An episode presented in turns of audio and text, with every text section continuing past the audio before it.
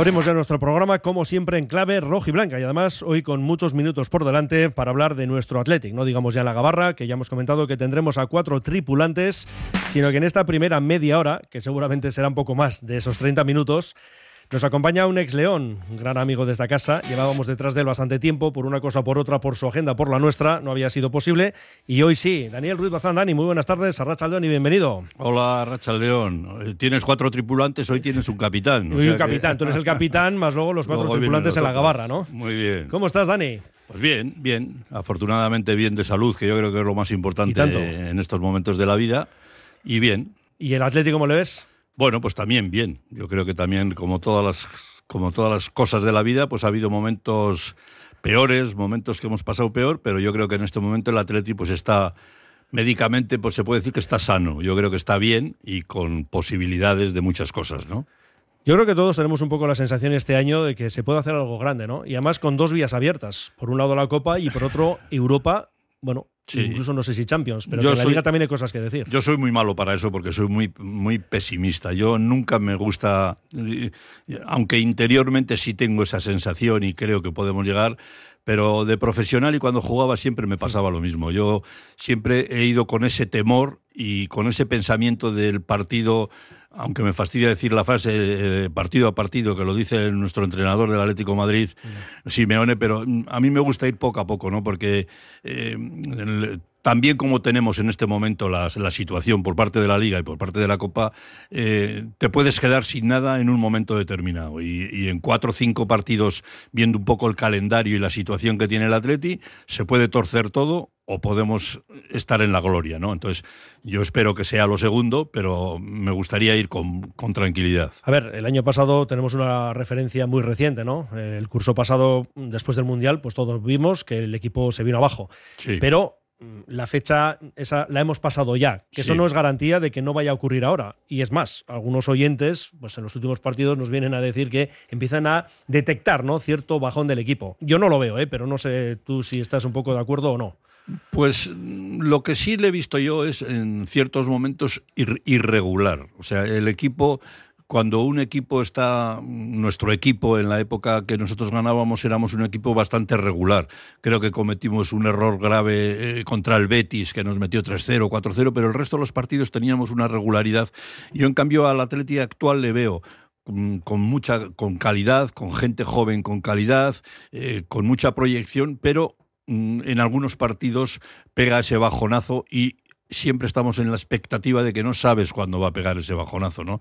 A mí me gustaría eh, los partidos como vimos el otro día contra el Girona, ese tipo de partidos que el Atleti y San Mamés está unido y es terriblemente peligroso, pero desgraciadamente yo creo que todavía, quizá igual por la inexperiencia de muchos jugadores de los que tenemos en, en el 11, pues eh, es lógico también, ¿no? Que pase así, ¿no? Entonces yo hay momentos que le veo un poquito temeroso. Ya, ya.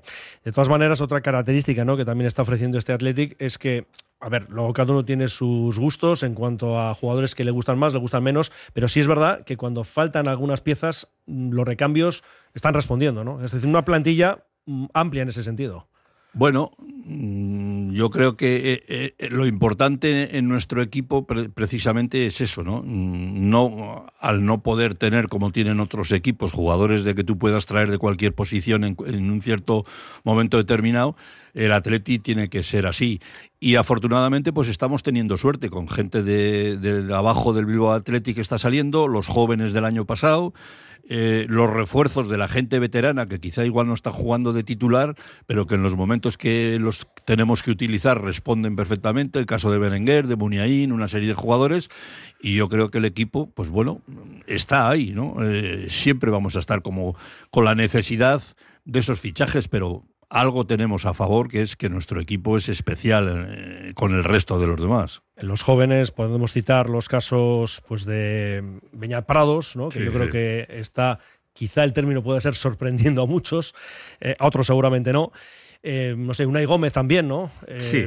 Guizar. No, no, no, no, no me gusta personalizar, pero lo que sí me gusta es, y lo he dicho en alguna ocasión, no es bueno ni por parte de vosotros, de los medios de comunicación, ni por parte de, del entrenador, que el entrenador es súper listo y no lo hace, eh, el engrandecer y el endiosar a los jugadores que lo están haciendo bien. Estás nombrado tres o cuatro jugadores que realmente lo están haciendo fenomenal. Pero hay que tener eh, cierta tranquilidad y hay que darles un poco de, pausa para que el jugador se vaya haciendo y, tengamos lo que te decía antes, esa regularidad. Esa regularidad se consigue cuando estos jugadores, casi todos los partidos, hacen el mismo nivel. Hay jugadores voy a nombrar uno y me duele mucho decirlo porque no quiero ofenderle, ¿no? Y, además es un jugador que me encanta. Por ejemplo, Sancet. Sancet es un jugador extraordinario, tiene unas cualidades extraordinarias, pero lo veis por el propio entrenador. Hay momentos o partidos que desaparece y hasta lo tiene que quitar, o ha habido partidos que no lo pone. ¿Por qué? Porque es un jugador quizá un poco irregular, no tiene esa proyección de, dar todos los partidos una nota de 7 o de 8, sino que da una de, de 9 o de 10 y luego te hace un partido de 3 o de 2 y desaparece, ¿no? Yo creo que la regularidad en los jugadores jóvenes es lo que va a hacer grande al Atleti. El caso de Ollán, ¿te refieres a él? Eh, ¿Crees que eso tiene solución o de dónde crees que viene eso? Bueno, yo creo que eso es innato. No, eh, el jugador se hace, por mucho que quieras tú eh, enseñarle, yo, es muy difícil. A un jugador que no remata bien de cabeza, por mucho que le estés tirando melones todo el día, te, vas, te va a rematar melones. yo creo que es innato, ¿no? Hombre, lo que sí el entrenador y estará encima de él, pues es bueno, intentando que que trabaje, que yo creo que nunca se le puede decir nada que no trabaja en el equipo, el día que no le sale bien. Eh, yo creo que como todos los aspectos de la vida, hay momentos que te puede salir bien y te puede salir mal, ¿no? Pero el jugador realmente que, que tiene calidad y que es buen jugador es el que da siempre una nota media buena. No te voy a preguntar ¿eh? por todos los jugadores de la plantilla, pero bueno, también hay mm, críticas, mm, por ejemplo, con el desempeño de Villalibre. Bueno, está en una situación muy difícil. Es un jugador eh, a mí no me gusta personalizar y, es el último que te contesto de los que me preguntes, porque si no. No, no, no va a haber más. Por eso, no te, por eso te he dicho que no iba al ser delantero, Al ser delantero, te, voy a contestar por, por, eso lo hago, además. es delantero. Pues hombre, está en una situación difícil porque por delante tiene un hombre que lo está haciendo muy bien, es un hombre que está trabajando eh, extraordinariamente y eh, en esa situación eh, te voy a decir, yo me he encontrado en esa situación cuando he llegado al Atleti. Yo llegué al Atleti eh, cedido de muchos equipos, llegué y, me encontré con que el extremo derecha era Chema Lasa. Chema Lasa era un jugador que había venido de un fichaje del Granada, se había pagado un montón de dinero el Atleti y yo estaba siempre en el banquillo. Pero yo salía, eh, en un momento determinado del banquillo, salía y hacía un gol al domingo siguiente no volvía a jugar, otra vez al banquillo. Salía del banquillo un gol, hasta que al final, tanto el público como el entrenador, como todo el mundo, joder, decían, coño, pues este jugador realmente es goleador, pues tiene que salir. Y bueno, ahí hubo un cambio, me pusieron a mí de extremo derecha y al asa de lateral derecho y tal. Entonces yo lo que quiero decir es que el jugador que está en esa situación como Villalibre, pues es, es lo que es. Él ya reconoce que su estatus dentro del equipo es estar en esa situación. Lo que tiene que hacer y machacarle al entrenador, que es lo que más le va a doler, cada vez que salga, él tiene que hacer un 8 o un 9 de nota. Tiene que meter gol, tiene que hacer ocasiones. Lo que no puede hacer es desanimarse, porque si se desanima, la mejor solución es que se vaya. Hablabas de Guruceta, que renovaba esta semana hasta 2028. Eh, también recientemente teníamos la renovación de Sanzet y la de Nico Williams, así que parece que empezamos a montar una base de futuro, ¿no? Sí, sí, el Atleti tiene que, tiene que hacerlo, tiene que amarrar. Eso está claro que el Atleti no se puede dormir en, los laureles y que se puedan escapar gente. Por lo menos intentarlo. Si algún jugador se va, tendrá la posibilidad de hacerlo porque lo, porque lo decide personalmente. Pero el Atleti, yo siempre he dicho que en una plantilla de 20 o 25 jugadores la, grandeza del Atleti está en que los ojeadores, los entrenadores, las personas que ven el club tienen que ver los cuatro, cinco o seis jugadores que son un poco el alma mater del equipo y eso es lo que hay que intentar eh, reforzar y, y, amarrar, porque si no, si tú te desprendes de dos o tres puntales de ese tipo, pues posiblemente has roto prácticamente el equipo, ¿no? Entonces, aunque haya que hacer un esfuerzo, muchas veces económico o de años o de renovación, tienes que intentarlo porque si no, luego no tienes remedio. Luego no puedes eh, ir a, mover el, el, árbol a ver si cae algún jugador nuevo. Eso en el Atleti no, no puedes ir a comprar lo que tú quieres, tienes que esperar a lo que salga. De los citados, quizá hay más dudas en cuanto a Nico Williams, ¿no? Es decir, sí que ha renovado, pero quizá en el ambiente lo que Mm, está sobrevolando es que se pueda marchar, no sé si en breve, pero vamos, que... Es una golosina muy fuerte para el fútbol, ¿no? Ver un jugador con esa edad y con esas cualidades, pues bueno, de todas formas yo soy también prudente y me gustaría verle un poquito más. Te quiero decir, tiene que hacerse. Yo creo que la decisión que él ha tomado es buena, o sea, el quedarse unos años aquí, no sé si han sido dos o tres, tres, tres años, yo creo que es una buena decisión, porque aquí se puede acabar de hacer jugador bien hecho y después ahí estará la, pues la decisión tanto del jugador como del atleti como del equipo que lo quiera. Muchas veces el atleti no va a poder competir posiblemente si, si se llega a hacer un jugador grande y, como parece que va a ser, eh, se lo tendrá muy difícil, pero eso está dentro de lo que le puede pasar al Atleti. Mm, bueno, lo que pasa que ahora no sería el primero que se marche, ¿eh? eso por eso, por eso. Eso es así y el Atleti sigue adelante, pero bueno, quizá. Mm, bueno, yo no me marché, ¿eh? No, no, hombre, por supuesto, y muchísimos. A, mí me vino el Barcelona para llevar y le dije que no, que me quedaba aquí. De hecho, la inmensa mayoría por eso, por eh, eso. os habéis quedado y luego, pero bueno, es verdad que de un tiempo a esta parte hay nombres que todos tenemos en, mente y que han acabado marchándose, bien porque expiraba el contrato o bien porque ha venido un club. Decisiones deportivas. Es que además hay que respetarlo porque eh, lógicamente cada uno tiene que pensar en su carrera deportiva y, muchas veces pues ve las posibilidades de estar en otro equipo, primero porque cobra muchísimo más y segundo porque tiene unas aspiraciones europeas que posiblemente todos los años va a estar en esa competición europea, cosa que en el Atleti pues es más dudoso. Que por cierto, bueno, el tema de opciones Champions, no te pregunto, te gusta hablar de esto, ¿no? Sí, sí, bueno, hombre. Digo porque, a ver, mm, la cuestión es que Europa parece que está más cerca este año, pero antes lo decías, ¿no? Que a veces, que, oye, eh, te puedes venir abajo, se te cae el equipo y te sí, pero Es, no sé cómo decirte, es como decir, eh, eh, igual toca la lotería en Bilbao. Pues posiblemente pueda tocar la lotería. o no. ¿Eh? O no, o no. Eh, ¿Por qué digo esto? No porque no le vea con posibilidades de estar, sino porque la liga es muy larga, las competiciones que tenemos ahora, con, tres o cuatro partidos importantes, con la semifinal de la Copa, eh, posiblemente si llegaríamos a la final de la Copa, pues lo que puede pasar es que a ver a ver cómo responde el equipo. O sea, es que es, un cara y cruz. Yo no sé en qué situación eh, física se encuentran los jugadores, cómo van a terminar los cuatro, cinco, seis últimos partidos, que realmente es donde te vas a jugar estar en Europa o no. Hombre, si me dices por la situación que tenemos en este momento y cómo está el equipo, pues sí, yo le daría alguna posibilidad de poder estar en esa cuarta posición, posiblemente pero hay que respetar mucho al resto de los equipos. ¿Quién esperaba a principio de temporada que el Girona iba a estar en la situación que está y cómo ha estado? Pues supongo que, casi nadie o nadie, ¿no? Entonces es muy difícil el, poderlo prever, aunque el equipo, como te digo, está bien. Sí, sí, bueno, estamos ahí a dos puntos del Atlético de Madrid. Y luego, además, no solo hablamos de Europa en lo deportivo, que sería muy importante, sino en lo económico. En lo económico, efectivamente. Porque ya a nadie se le escapa que en este fútbol de hoy en día el tema de los dineros importa y mucho. Desgraciadamente, sí, desgraciadamente no se piensa más que en eso y a mí en muchas situaciones de la vida pues me da un poco de pena. Grande Dani, que claro lo tiene, que claro lo dice. Estará deseando Dani que gane la Copa este año, así dejarán, otra decía, ¿no? De llamarles a ellos. Sería la mayor alegría que me podrían dar. Yo esto lo llevo diciendo, desgraciadamente, muchas, muchas competiciones de Copa. no sé si la gente, supongo que sí lo sabe, supongo que, que yo soy del Atleti antes que ser jugador de, de fútbol. Me refiero que mi pasión es soy socio del Atleti y indudablemente una de las mayores alegrías que me podría pasar es ganar la Copa, la Copa del Rey. Que me quiten el trofeo y que me quiten todo lo que quieran quitarme. Aparte que me quitarían hasta un problema, fíjate lo que te digo, porque algunos pesados de compañeros tuyos, cuando se acerca un poco la, las finales o las semifinales de Copa y todo esto, me machacan, me dicen, puedes venir, puedes... Pero bueno, yo... Bueno, que coste, Dani, ahora que haces mención a ello, yo lo he comentado al principio. No, no, no. No mucho tiempo para que viniera, se ha coincidido que ha sido no, este viernes. Eh, estás, estás exento del grupo ese.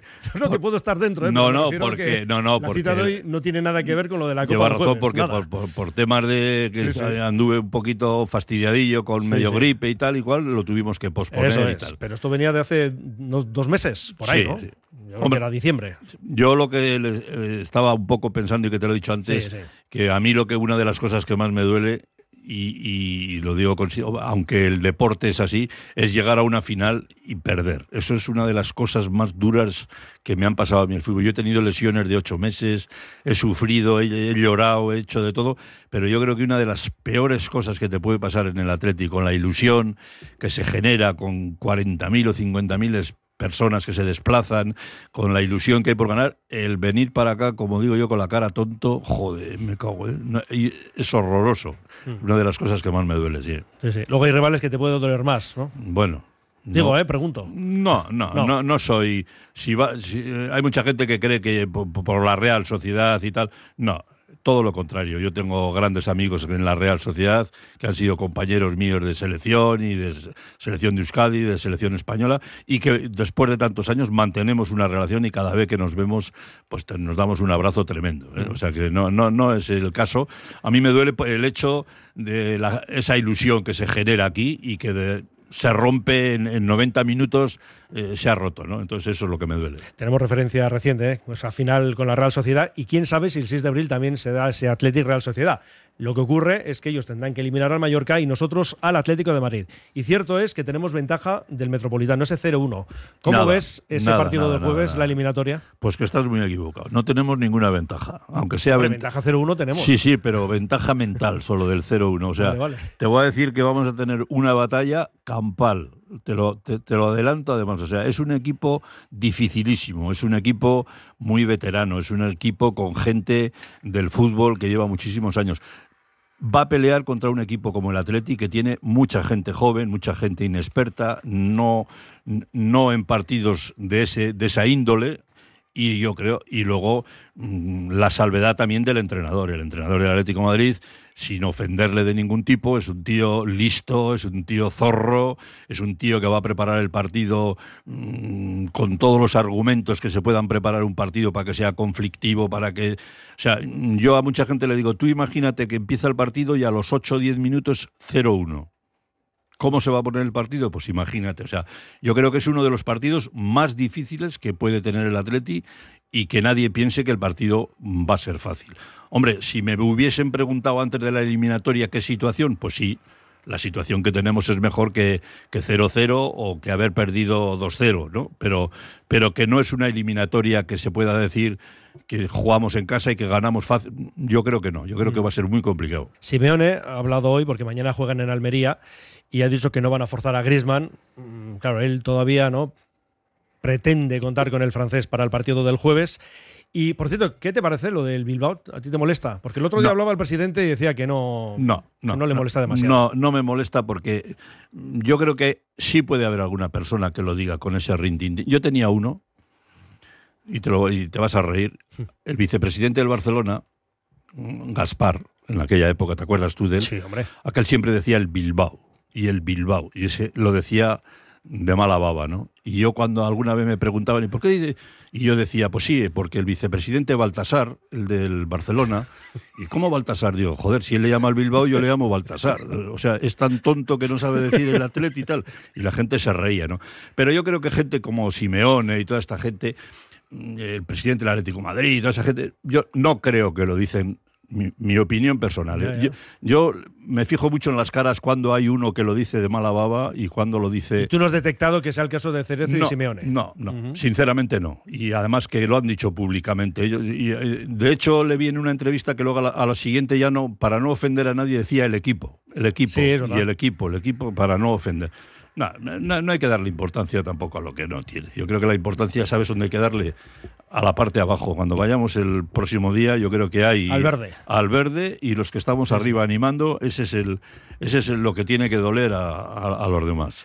Lo del jueves tiene que ser una olla a presión. Hombre, Samamés, bien sabemos cómo se las gasta en ese tipo de noches y de partidos, ¿no? Pues sí, sí, además eh, yo creo que está muy enchufada últimamente la, afición. Yo mm, llevo muchísimos años en, San Mamés y, el ambiente que se respira.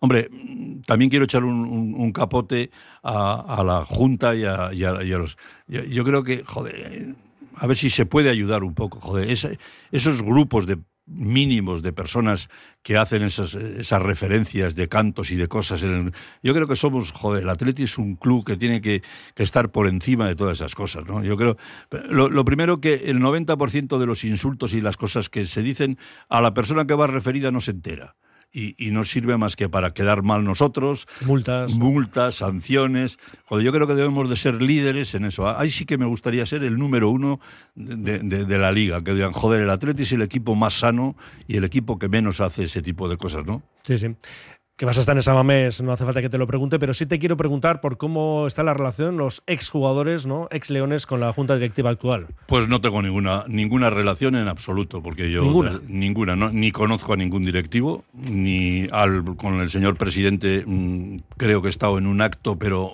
prácticamente no he hablado con él ni se han dirigido a mí. A mí me da un poco de pena, sinceramente, no por mí, ¿eh? Yo afortunadamente tengo la suerte de que me quiere muchísima gente, de los aficionados. Bueno, está claro, y aquí no veo más que mensajes que llegan y no te puedes hacer idea de las suertes que hay. Me da digo perdona, Dani, porque creo que os han cambiado de ubicación, ¿no? Sí, nos cambiaron de ubicación. Bueno, han hecho una. tampoco quiero profundizar mucho, eh, porque son pequeñeces y tonterías pequeñas, pero que mm, se ve un poco eh, la falta de cariño hacia un grupo de gente que yo creo sinceramente, que somos más, eh, que tenemos más porcentaje de atleti nosotros que lo que es la junta directiva y el presidente, porque ellos realmente llevan un año y medio en el club y nosotros hemos participado, yo he estado 25 años en el club, eh, compañeros míos que han estado y una serie de cosas, y yo creo que en otros equipos y en otros sitios tienen un cariño un poco especial hacia esos grupos y yo no veo esa simpatía. no, no, tengo nada en contra, ¿eh? ni quiero que esto sirva. Mm. Eh, cada uno es muy libre de hacer y de decidir y hacer lo que, lo que uno quiera. Sí, sí. En cuanto al trabajo de la directiva, hemos hablado de estas últimas renovaciones, que yo creo que todos aplaudimos porque es un buen trabajo el que se está haciendo. ¿Qué te parece a nivel ya más de cantera estas, estos fichajes, estos refuerzos que se están haciendo para Bilbao Athletic y categorías inferiores? Bueno, yo no me pronuncio nunca cuando no estoy dentro de lo, de lo que es el club. A mí me parece extraordinariamente bien y creo que eh, la Junta Directiva lo está haciendo bien. Eh, eh, como hemos comentado antes, el intentar renovar lo que han hecho ya con tres o cuatro jugadores importantes y luego pues la, captación que se ha hecho toda la vida en el Atleti, yo creo que el Atleti ahí sí que tiene que ser listo, tiene que estar mejor que ningún equipo, tiene que tener los mejores ojeadores, tiene que tener todo ese tipo de cosas, porque nosotros siempre estamos hacia, un, hacia una referencia de qué es lo que salga de por aquí, no, tenemos otra opción, ¿no? Entonces me parece bien que, que, cojamos jugadores eh, de equipos de diferentes eh, sitios y que tengamos siempre lo mejor. Y Yaló, por ejemplo, mira, ayer marcó con el Sporting de Braga, aunque es verdad que el equipo portugués caía eliminado ante el Carabaj. Es otro jugador también que se está hablando eh, de banda, es primo de Aduares, este tipo de movimientos. No sé si lo has visto, ¿eh? no, no, no, no lo he visto en absoluto. He, visto la noticia, pues, pero, pero está dentro de lo que te digo yo. Eh, a mí me parece extraordinariamente que podamos pillar a un jugador que juega en Portugal como uno que juega en Hungría que su abuelo había nacido en Zamudio y que tiene un primo que es de Arrigorriaga. O sea, todo lo que sea captar jugadores que tengan una relación con nosotros o que hayan jugado aquí, pues es la política del Atleti. Ahí nunca se ha se ha escrito exactamente cuáles son las cualidades y, los puntos que tiene que tener un jugador. Eh, nosotros no nos vamos a hacer trampas a nosotros mismos. Todo lo que sea referente a lo que es el atleti y, jugadores de aquí, pues hay que captarlos, eso está claro. Oye, lo de abrir un poco la filosofía o ese debate ¿no? que se pretende abrir sobre el tema de la propia filosofía, ¿qué te parece? Bueno, pues eso es muy personal de los, de, la, de los, de los socios. Cada uno tiene un pensamiento. Yo personalmente no yo no, no abriría, yo seguiría con la política que tiene. Lo que pasa que en la política que tenemos, no sé si todo el mundo razona como razono yo, hay que tener eh, eh, hay que saber lo que te puede pasar. Pues, y, y, y, de hecho es lo que pasa habitualmente, que tú puedes tener años como este, en el que estamos enganchados a la parte de arriba, y hay años que podemos estar enganchados casi a la parte de abajo con posibilidades. Entonces, el sufrimiento que tienes en esos momentos, pues se, eh, lo coges eh, el buen momento que tenemos ahora en la balanza y lo pones y sabes que te va a poder pasar eso. Mm, si no quieres que te pase eso, también hay equipos que tienen un montón de gente de fuera, extranjeros y no sé qué, no sé cuántos, y están abajo en la cola. O sea que no creo que es una solución. Yo creo que es más importante para el Atleti, para la historia del Atleti, mantener lo que, lo, que hemos mantenido durante 130 o 140 años que, que, hacer un cambio ahora. ¿no? Mm. Hablábamos antes de renovaciones y no te he preguntado por la de Ernesto Valverde, que a estas alturas del año pasado ya la teníamos confirmada y de momento hay que esperar. Bueno, pues como todo en la vida son decisiones personales. Si me preguntas qué me parece, Ernesto Valverde, primero, es íntimo amigo mío, es una bella persona y es un extraordinario entrenador. Es un tío que estudioso, es un tío de aquí, todos los adjetivos que se le puedan poner. Y si me preguntas personalmente, pues me gustaría que seguiría, pero yo no sé cuál es el motivo. Él, lógicamente, quiere esperar y, no te puedo decir más. No sé si será por. Mm, por ver cómo termina la temporada, seguramente, ¿no? Sí, eh, muchas veces no sabes, o si tiene otros proyectos, o tiene otras ofertas. No creo que sea el caso, porque Ernesto es un tío que lo diría directamente y diría, oye, no sigo el año que viene y se acabó. Si está dudando y está diciendo que quiere esperar, yo creo que es un poco más por el tema de, acabar el, el, año. Él no tiene prisa y creo que no va a tener ningún problema de ofertas. ¿Crees, por cierto, que se le valora lo suficiente?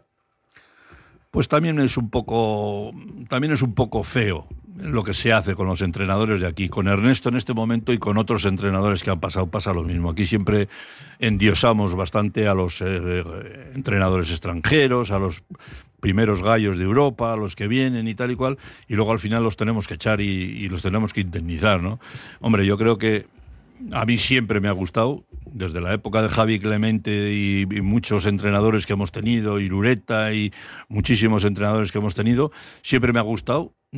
Igual es un capricho mío, pero yo creo que eh, partes con una ventaja.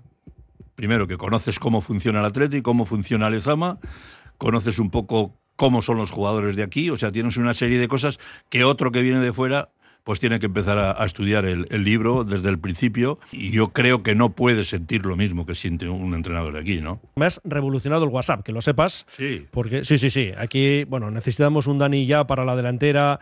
Eras mi héroe, mi ídolo de pequeño. Dice otro, los que tenemos una edad y hemos disfrutado con Dani, con que los jugadores hagan un poco, con un poco de la garra de Dani, deja ahí puntos suspensivos, ¿no? Y dice, así será, la eliminatoria está ganada.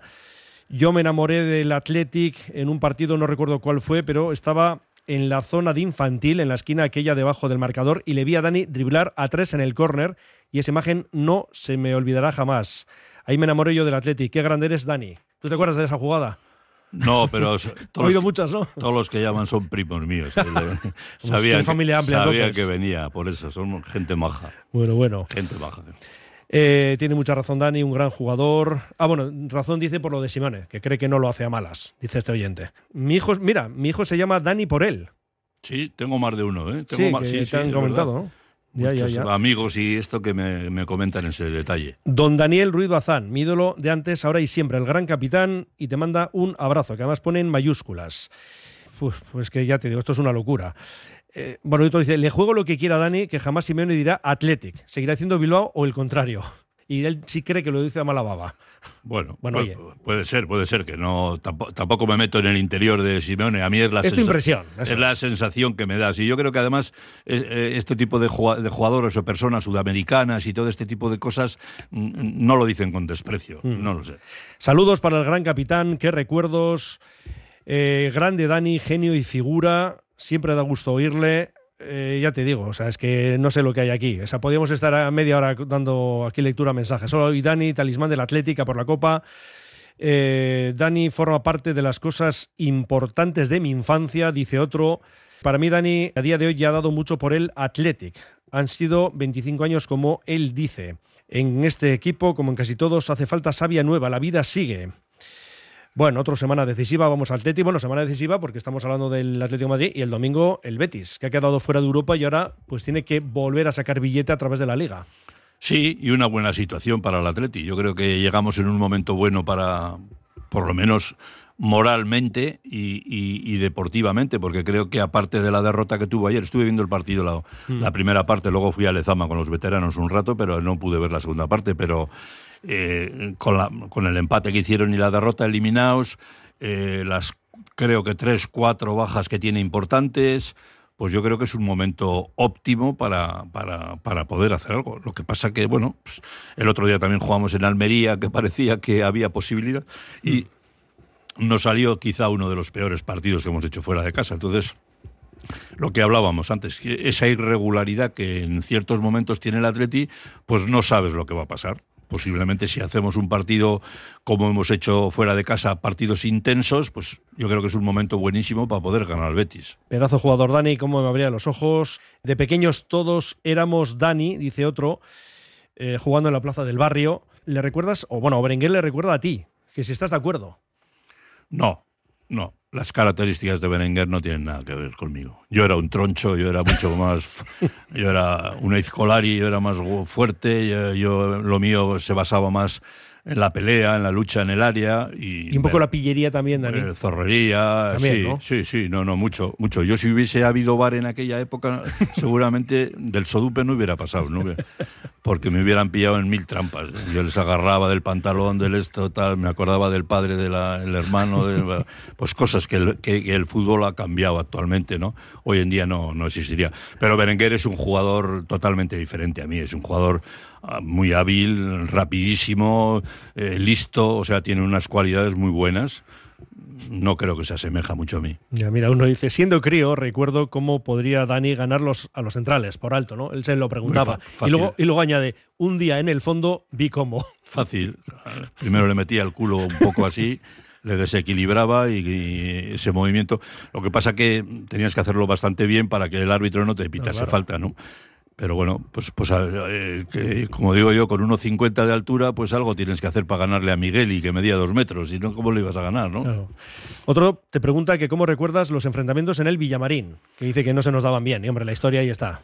Bueno, pues difícil porque yo allí siempre tenía un marcador que era uno de los que más me hacía sufrir, que era Gordillo. Era un hombre que no era muy marcador, pero era, era muy atacante. Estaba prácticamente todo el partido eh, tirando de medio campo para arriba y claro, el entrenador te mandaba que le seguirías, pero claro, si le seguías hasta donde atacaba, luego yo tenía que atacar y tenía que andar otros ciento y pico metros para el otro lado y al, y al momento volvía Gordillo para arriba y yo para abajo y luego otra vez para arriba y claro, me acordaba de su padre, de, cada vez que nos vemos le digo, qué cabrito eres, me cago cuando me hacía sufrir. Eh, bueno, buenos partidos hemos tenido, he tenido, también jugamos una final con el Betis, de la cual no quiero acordarme. Mejor, sí. Mejor. Pero bueno, bien. Bueno, otro dice que no olvidará el bacalao que marcaste al Madrid en Samamés, el famoso 2-1. Fue apoteósico. Sí, sí, lo tengo, eh, lo tengo en mi casa. En un, me lo hizo un amigo en, en, un, en un, mural de, de, dos metros por dos metros, grandísimo el gol. Fue un, un gol importante porque fue un poco el que nos dio la liga. Habíamos empatado en Madrid y, ganamos 2-1 aquí con ese gol mío de 2-1 y, quedamos em, a, empate de puntos los dos equipos, pero por empatar afuera y ganar en casa por el gol a veras de los partidos, ganamos la liga. Y otro, recuerda el golazo, dice que le metiste a Italia con la roja.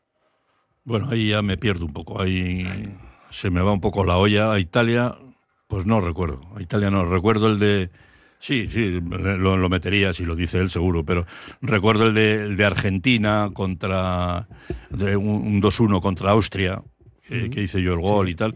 Pero no, no, creas que me acuerdo de... De todos, ¿no? Sí, mi mujer me dice que se, que se me vaya la olla ya un poco y yo creo que sí, también de vez en cuando ya no me acuerdo de muchas cosas. Otro recuerda las disputas con San José, amigo tuyo. Sí, sí, joder, es ahí. Ese ha sido el, máximo de peleas que he tenido con él. Ese me pegaba antes de empezar el partido. Ya como aviso. No, no, no, te lo digo como lo siento. Jugamos un torneo en Huelva, el torneo colombino que se llamaba, y empezó el partido y al minuto uno había un córner a favor nuestro y lo fue a sacar Chechu Rojo a, pierna cambiada. Se fue Chechu a, la parte derecha y yo me puse en el área grande para hacer el gesto de, irme al, primer, al primer poste por si la tiraba a la rasa. Empezó a meterme con el codo en el estómago y yo digo, pero estás loco, pero, ¿qué han? Digo, fuera, me marcho de aquí. Y me fui al centro campo, o sea, me pegaba ya. El colombino. Este, sí, estaba obsesionado conmigo, el pobre hombre. Estaba obsesionado. Pero tengo un detalle con él, fíjate tú. Le hicieron un homenaje, el, Sevilla le hace un homenaje, porque el pobre está delicado, estaba, no creo que haya fallecido, pero estaba delicado, no sé si Alzheimer o alguna cosa de estas. Y el presidente del Sevilla me llama y me dice que si no me importa ir al, al homenaje de él. Joder, y me quedé clavado. Digo, ostras, después de las ostras que me ha pegado este tío, voy a ir allí y digo, a ver si se va a cabrear y tal.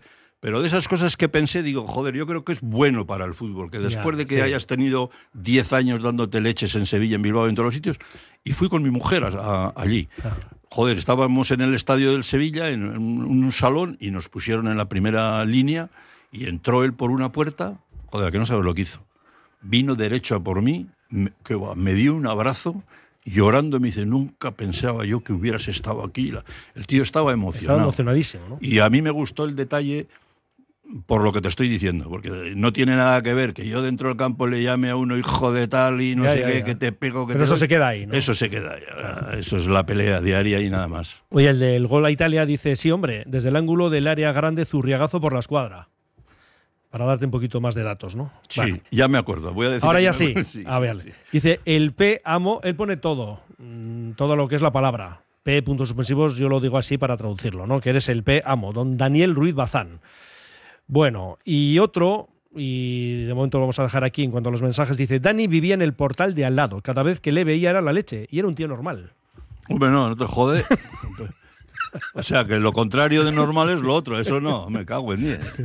Claro que soy normal, yo trato de ser como era cuando jugaba en el Sodupe y yo creo que eso es una de las cosas importantes de la vida. Yo creo que el hacerte listo o, más esto o estirado o no saludar yo saludo a todo el mundo y quiero a todo el mundo como cuando jugaba en el Sodupe igual. Y te quieren a ti también, claro. He tenido dos problemas. Uno es que no he ganado tanto dinero como se gana ahora, pero he, ganado otras cosas que quizá ahora no ganan los, deportistas de ahora. Bueno, y has ganado títulos.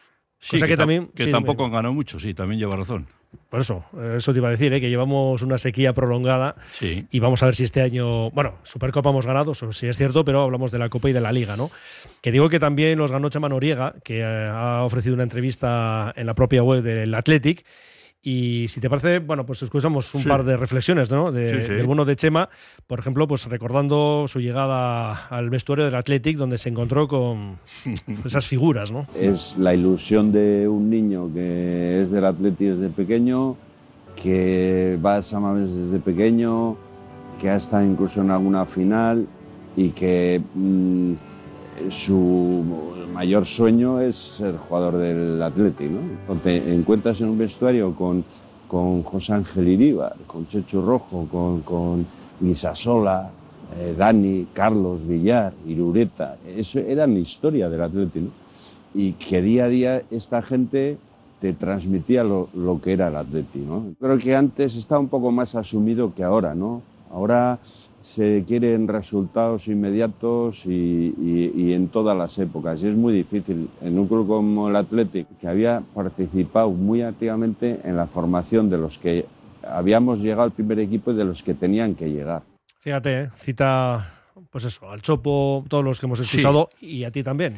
Sí, bueno, Chema es un, un, gran amigo, es un extraordinario compañero y bueno, nos queremos mucho. Hace, la verdad es que no, no, no me veo mucho con él, pero tenemos una gran amistad, ¿no? Pero lleva toda la razón. A mí me pasó lo mismo, exactamente lo, que le pasó a él, me pasó a mí. Yo, yo me mandaron bajar a entrenar a Salmamés una mañana, bajé de Sodupe y era el entrenamiento a las 10 de la mañana, pues yo bajé a las 9, porque de las ganas que tenía ya a las 9 de la mañana... ¿Y habrías dormido poco? Pues no sé ni si dormí.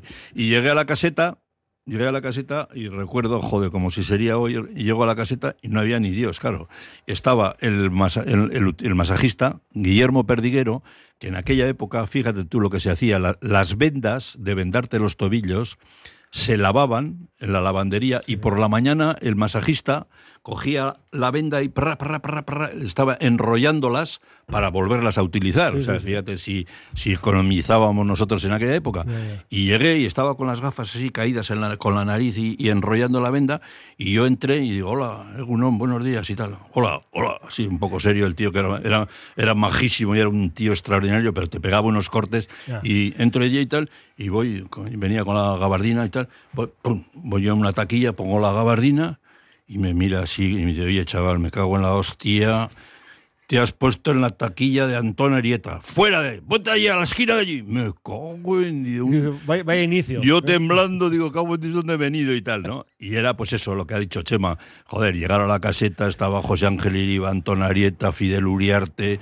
O sea, fíjate lo que te estoy pues diciendo. historia... La Rauri, el Chechurrojo, la Ostra... Y yo me cago en de Sodupe con las orejas agachadas allí. Digo, ¿pero qué hago yo aquí, no? Pero bueno, yo creo que lo que ha dicho Chema es verdad. O sea, que, que un jugador de, pues de Chema de la Arenas o donde sería yo del Sodupe, que has jugado en juveniles y tal, que te digan que vas a estar en un, en un vestuario con José Ángel Iríbar, con Villar, con todo esto, pues eh, no cabes en la, en la camisa, ¿no? De lo contento que te puedes sentir, ¿no? Desde luego que sí. También hablaba Noriega de las bajas que, bueno, había en el equipo en un momento determinado y cómo, ves, sí se notan, porque hablamos de jugadores de mucha calidad, pero que el equipo era capaz, la plantilla era capaz de solucionarlo. Escuchamos. Un equipo como el nuestro, que se te lesiona el, referente, el gran capitán, el goleador, además del equipo, Dani, que para nosotros eh, tenía una influencia eh, tremenda, eh, se, te lesiona, se te queda fuera de combate por la sanción muchos partidos eh, Goico, que era nuestro baluarte defensivo, entonces te tienes que resentir. Eh, sin embargo, esa serie de dificultades yo creo que nos hacían más fuertes. ¿no? Al al que faltara, el resto seguía tirando para adelante, todo el grupo confiaba en todos. No es casualidad que dos de los goles más trascendentales en los triunfos del Atleti los metiera uno Indica y el otro yo. Pues Indica en aquella final de Copa del 84 ante el Barça y luego él en Mestalla. ¿Eh? en esa liga que luego ya supondría, con lo que ocurrió en Samamés ante la Real, ese otro título. Pero fíjate cómo destaca, ¿no? la ausencia del gran capitán, de nuestro goleador, Dani. Chema, Chema eh, aparte de que me quiere mucho, no, no, sé si lleva razón o no, pero sí lleva razón en todo lo que dice que eh, la grandeza de aquel equipo era el grupo que había, tanto jugadores como entrenador, que también con mucha importancia dentro del equipo, y que mm, no nos sentíamos yo te puedo decir, y fíjate lo que, y no te lo vas a creer, cuando daba la alineación el entrenador, yo era titular y era había jugaba la selección y todo. Y, otro jugador interiormente diría, ah, yo juego seguro. A mí, joder, cuando empezaba en la caseta, el 1 Iríbar, el 2 tal, el 3 tal, el 4 tal, el 5, y llegaba, al, decía el 6 Villar, el 7 Dani. soplaba y digo, joder, me ha, o sea, tenía siempre esa intranquilidad de, no me iban a poner. Y, lo bueno que tenía ese equipo, que es lo que ha dicho Chema, es que todos estábamos siempre eh, cuando en un equipo tienes 14 o 15 que son los que juegan y los otros 4 o 5 que tienes por detrás están haciendo putaditas y hablando y criticando y metiendo caña, malo, no funciona. Pero cuando éramos 25, el único que, que, era un fenómeno y era un fenómeno y nos alegraba a todos era Carlos Meléndez, el portero suplente. Mm, ese estaba en el, en el, autobús, íbamos hasta Sevilla en autobús, iba contando Joder, a la hostia, te puedes reír. Chema Noriega y, Carlos Meléndez eran muy amigos, íntimos, dormían de habitación y tal. Y ya salíamos de viaje y tal, cuenta algún chiste y tal. Y, empezaba a contar Meléndez y tal, contaba el chiste. Y Chema Noriega, que era un, era un putilla, estaba siempre agachado y no decía nada, cogía con el codo y papá, le pegaba con el codo a Meléndez y le decía, cuenta el del aldeano que. Y va, va, va, joja, todo riendo. Se paraba Meléndez, se callaba y, papá, cuenta el del cura que iba por no sé dónde. Y, pues, mira, iba doscientos y pico chistes contando. Bueno, era. O le, apuntaba, ¿no? Sí, sí, era el apuntador. joder, entonces... Había un ambiente súper extraordinario, eh, comiendo los bocatas en el, en esto, cantando canciones. O sea, te quiero decir que era pues como las excursiones cuando íbamos del colegio, todos que lo pasábamos como Dios. Pues ese ambiente. Y eso, aunque parezca una chorrada y una tontería, eso reforzaba al equipo y le daba esa fuerza que en momentos duros en el campo y tal, si había que echarle una mano a uno o una mano al otro, pues eh, se, reforzaba. ¿no? Y no digamos ya lo que ocurrió en Las Palmas, ¿no? con aquel 1-5 y también lo recordaba Sichema Noriega. La presión la tenía pues el Madrid y estaban acostumbrados a esa presión y dábamos por hecho pues que era casi imposible porque no dependíamos de nosotros. Entonces yo creo que eso nos benefició. Luego empezamos el partido, fue, nos hicimos un autogol, pero enseguida empezamos, nos pusimos en modo apisonadora, empezaron a llegar el juego, los goles y acabamos arrollando. Y el segundo tiempo prácticamente lo pasamos eh, pensando y eh, pendientes del equipo del partido de Valencia. ¿no?